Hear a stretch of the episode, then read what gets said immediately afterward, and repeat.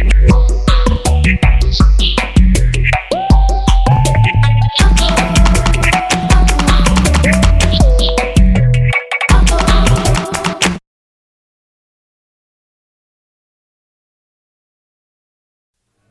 Rádio Tropical Transforma, e aí, tudo bem? Eu sou Patrick Torquato e todas as quartas a gente traz aqui essa plataforma de conexão da nova música tropical brasileira com você que está aí sintonizado com a gente.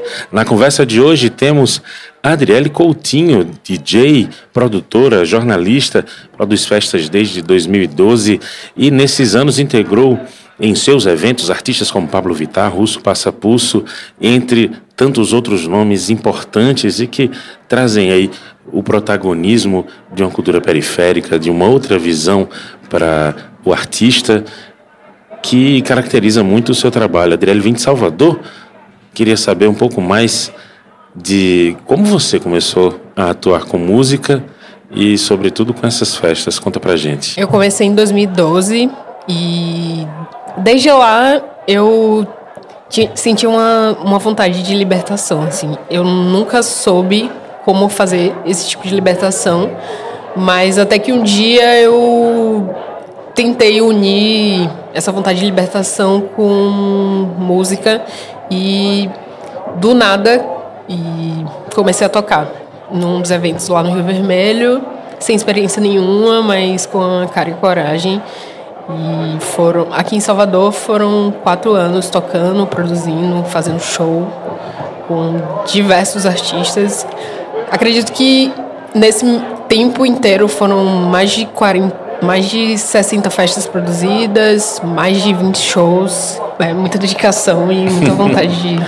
Quando você fala de vontade de libertação, tem uma força muito grande isso, sobretudo para para mim, uma mulher negra que atua com, com cultura, com arte, com comunicação. Como é que você enxerga essa, essa opressão que tanto é midiática, quanto é do patriarcado, quanto é da branquitude, e isso num, num viés de você atacar, contra-atacar com arte, contra-atacar com cultura e com protagonismo, se conectando com outras pessoas, enfim, como é que você enxerga essa construção? Quando eu comecei de referência de mulher negra, eu não tinha nenhuma. Eu me espelhava em um homem branco chamado Facundo Guerra. Eu chegava a mandar mensagens para ele e pedia dicas e ele respondia, inclusive, e me espelhava nele porque eu não tinha referência, mas como eu tinha uma, essa vontade de, de me colocar para frente, de impulsionar as coisas que eu tinha vontade e acreditava, eu me agarrava ao que tinha e ao que a cidade é, permitia é, ter de possibilidades e acabava fazendo assim. No começo, as minhas referências foram totalmente longe de mim, eram pessoas que tinham dinheiro. Eu comecei a minha primeira festa com 100 reais, assim. 100 reais não dá pra nada. E lucrei, acho que. Não tem nem. sair com sacos de dinheiro na minha primeira festa. Tipo, eu nunca vi tanto dinheiro, assim. E, tipo, investir 100 reais pra ganhar, tipo, sacos de dinheiro, pra mim era uma realidade muito distante, assim. Eu não conhecia aquilo. E apesar de ter me espelhado em um homem branco, que ainda é referência no mercado de cultura, foi bom, mas hoje eu tento ter outra visão de mercado, de qualquer outra coisa ligada à cultura. Você tem uma formação na área de, de comunicação, né? E aí eu queria que você me contasse se modifica o jeito de conduzir, construir coletivamente e construir de maneira afrocentrada projetos artísticos e culturais? Eu me formei na Faculdade de Jornalismo da Universidade Federal do Recôncavo, que é totalmente distante do, da capital. Totalmente distante não, mas é, fica em Cachoeira, a duas horas de carro daqui. E a minha vivência com cultura era potencializada por Cachoeira e potencializada pela aquela carga de acadêmica que Cachoeira e só Cachoeira me trouxe assim. Tipo, se eu tivesse uma vivência, acredito, numa capital, eu não teria uma carga de cultura também. Além da formação de comunicação, acho que eu não teria uma eu teria uma carga muito diferente do que eu tive, assim. Isso naturalmente modifica o seu olhar para o mundo e para o mercado. Absolutamente, assim. É, lá em Cachoeira eu cresci, eu me formei vendo a festa do Boa Morte, que é um é uma carga cultural para vivenciar e para você ter como referência muito forte, assim. Se eu não tivesse isso, eu acredito que eu não, talvez não teria a vontade e a garra de, de crescer dentro desses significados que eu tive. Me conta uma coisa, quando você começou a tocar, começou a trabalhar discotecando, apresentando essas músicas, que tipo de músicas você colocava? Colocava mais gente daqui da Bahia, colocava gente de fora? Como é que era a construção desse repertório, tanto musical quanto teórica também? No começo, eu meio que tive uma visão de querer ressignificar o que tinha de festa em Salvador. Pro, pro, pro público LGBT só tinha duas festas é, de pop, assim. E eu tinha percebido que não era bem o que muita gente não, não consumia, assim. E aí eu eu, ve, eu vim com uma proposta de brega, umas coisas mais música brasileira, que não era uma coisa que Salvador, principalmente na cultura noturna, tinha assim do público 18 a 24 anos, LGBT não, não tinha um hábito de, de, de consumo assim. E acredito que foi um diferencial, tanto que na primeira festa deu a lotação, é, a lotação máxima do espaço e sempre com esse olhar de ressignificar as coisas e o consumo. Que massa. Eu fico, eu fico imaginando que, de certa forma, a potência cultural e musical que a Bahia tem atrasa ela a acompanhar algumas coisas que estão acontecendo fora. É um processo natural, isso não, não, não é certo ou errado. Quando você comenta isso de trazer, por exemplo, enfim, um brega eletrônico, tecnobrega, enfim, funk e, e coisas desse jeito, justamente por ela ser muito autocentrada, né? A vida noturna da cidade acaba sendo muito autocentrada também.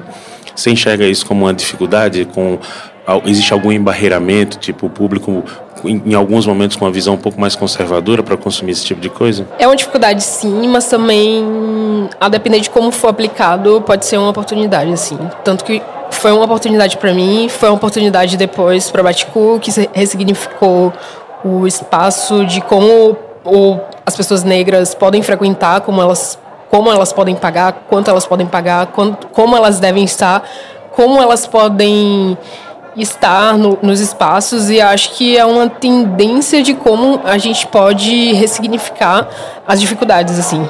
Em todos os projetos que eu participei tinha um pouco disso, assim, de ressignificar os espaços e ressignificar o olhar de como a gente pode é, ver a, a dificuldade, assim, principalmente em Salvador. Ah, você usou como exemplo da Baticu, você fez parte desse coletivo que tem esse conteúdo bem, bem interessante de, de protagonismo da, da, cultura, tanto negra, periférica, LGBT.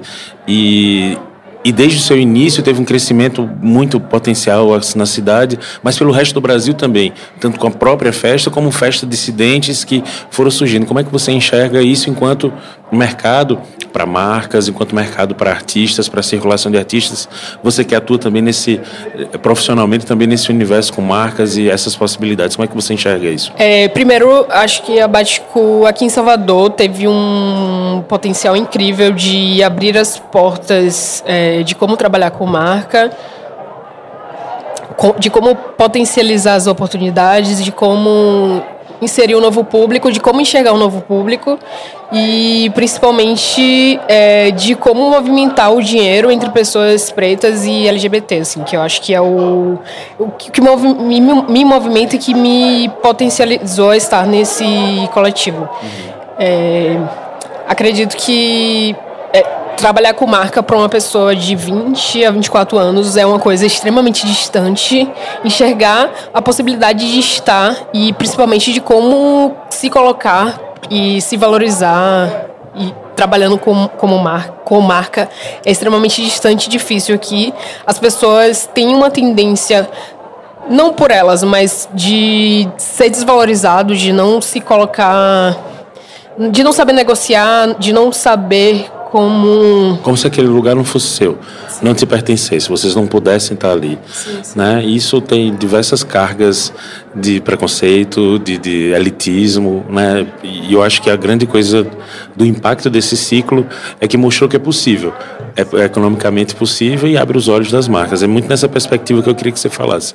Outras marcas começam a procurar a sua expertise, Sim. né? Fala um pouco disso daí, como é que tem sido. Não precisa citar as marcas, fica à vontade. Hoje eu eu tô morando em São Paulo e hoje eu consigo marcar uma reunião com uma marca e eu consigo negociar é, um projeto para um grande festival, por exemplo, e eu consigo apresentar um modelo de como eu consigo trabalhar e conseguir e consigo também apresentar um valor que eu acho justo para mim e, e isso ser debatido numa mesa com uma vice-presidente de marketing, por exemplo, que era uma coisa para mim extremamente distante, assim, eu não tinha autoestima de nada, assim, para debater com uma pessoa importante de uma marca. E hoje eu tenho absolutamente.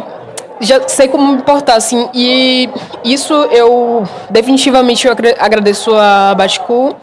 É, principalmente de com, como é, lidar com marca, como lidar com pessoa, de, de ter autoestima e não só a também, mas como minha terapia. né, e eu acho que a gente podia falar um pouco nessa perspectiva também.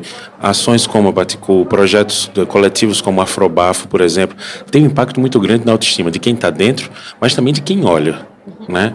Como é que você vê esses últimos anos aí dessa cena urbana de Salvador com um, um florescer de uma nova geração se reconhecendo né, é, afrocentrada e com, com, um orgulho muito grande disso, mas partindo para um, um, ciclo afrofuturista. Uhum. É, a Afrobafo, primeiramente, acho que movimentou a cena LGBT, LGBT e pra, para pessoas negras e isso foi um, um marco extremamente importante, assim, como as pessoas poderiam é, se, se poderiam dançar e poderiam se vestir, principalmente é, homens negros, gays. Para homens negros gays, é, dançar com um short ou uma blusa um pouco mais. Provocante. Isso. Era uma coisa totalmente distante, assim. Acho que a Afrobafo trouxe essa perspectiva. A questão do cabelo também, eu não tinha autoestima nenhuma de usar trança ou qualquer outra coisa. Não tinha autoestima nenhuma. E me vem outras pessoas, acho que é extremamente diferencial, assim, trazer uma perspectiva de que eu posso me espelhar em uma outra pessoa e ter uma outra pessoa para dizer como eu posso andar e dizer como me trazer possibilidades mesmo de, de vivências é uma coisa absolutamente que me movimenta, que me deixa que abre possibilidades para mim.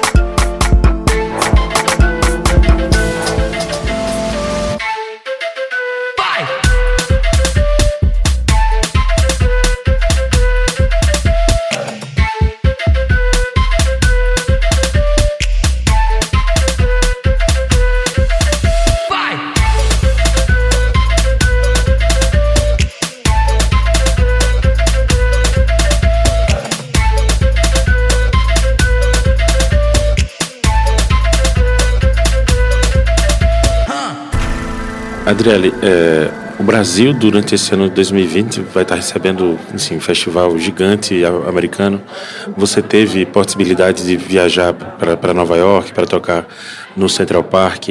Eu queria que você falasse um pouco como é que você enxerga essa relação a produção artística e estética no Brasil, esse crescimento porque lá fora, particularmente nos Estados Unidos, essa relação ativismo, marcas, arte, eventos culturais estão em uma outra dimensão. Você enxerga que a gente está chegando perto disso? Primeiro, é, acho que quem me deu a possibilidade de pensar em vivenciar um, um show fora ou pensar em tocar em qualquer evento fora foi você, inclusive. Eu nunca pensei que eu teria possibilidade, também nunca tinha autoestima. Obviamente eu pensava que um dia eu poderia tocar fora do país e, sei lá, poderia estar em algum lugar fora do país, mas eu nunca pensei em fazer parte como um, um festival como o Summer Stage. E você me apresentou essa possibilidade e desde então eu tenho pensado em como desenvolver as coisas para fora. Nunca pensei em em vivenciar isso. Era uma coisa muito, muito, muito, muito distante para mim. Acho que você abriu uma, uma porta extremamente difícil para mim, assim. Era uma coisa bem, bem distante, não era uma coisa real, assim. Apesar de pensar, eu pensava, mas... É, Ia acontecer daqui a 20 anos. Sim, fisicamente para mim não era uma coisa, não era uma coisa palpável, assim. Pensar em viajar, pensar em tirar um... Um visto. Visto, essas coisas. Mas como é que você enxerga, por exemplo, uma chegada de um afropunk no, no Brasil? Você acha que é, é um momento de relação entre ativismo, marcas, eventos culturais? É, o afropunk eu, tenho uma outra uma outra perspectiva de trabalho com marca, assim. É, eu conheci o Matthew, que é o dono do Afropunk, e ele é uma das pessoas que eu consigo é, conversar quase que diariamente. É uma pessoa que me ensina ter um homem negro, dono de festival, que é, conversa comigo e que me, me apresenta possibilidades e que tá perto de mim e que conversa comigo por WhatsApp é uma coisa extremamente. Há 10 anos atrás, 5 anos atrás, eu achei que era uma coisa impossível. E ele é uma pessoa que tem uma perspectiva. Ele acha que Salvador é uma coisa extremamente difícil de estar, e realmente é uma cidade extremamente difícil, mas ele acredita no impossível. E ele quer trabalhar a perspectiva de marcas, espaço e absolutamente tudo aqui em Salvador. Tanto que eles vão fazer no centro de convenções com umas as maiores marcas que eles trabalham lá em Nova York, com os artistas que ele que passaram por Nova York, artistas internacionais que as, acredito que Salvador tem uma tem uma tem possibilidade de receber é, de estrutura mesmo, mas coisas que eu nunca imaginaria que vão estar em Salvador e para mim era uma coisa impossível. Acredito que ele é a pessoa que e você também é a pessoa que me faz mais acreditar no impossível, assim. Estamos aqui para provocar e para fazer as pessoas crescerem mesmo. Trielli, eu queria te agradecer muito essa conversa, esse bate-papo, você trazer seu ponto de vista e a tua experiência, que é curta, mas é extraordinária. Muito obrigado mesmo. E, enfim, siga em frente e sempre que tiver novidades, fala pra gente. Tá eu que agradeço e espero sempre contribuir com o impossível também. Aí, tamo junto. Essa foi a entrevista com o Trielle Coutinho para a Rádio Tropical Transforma. Toda quarta-feira a gente está aqui no Spotify. Procura a gente. A Rádio Tropical Transforma é uma ação da Devassa conectando você com a nova cena tropical do Brasil. Valeu!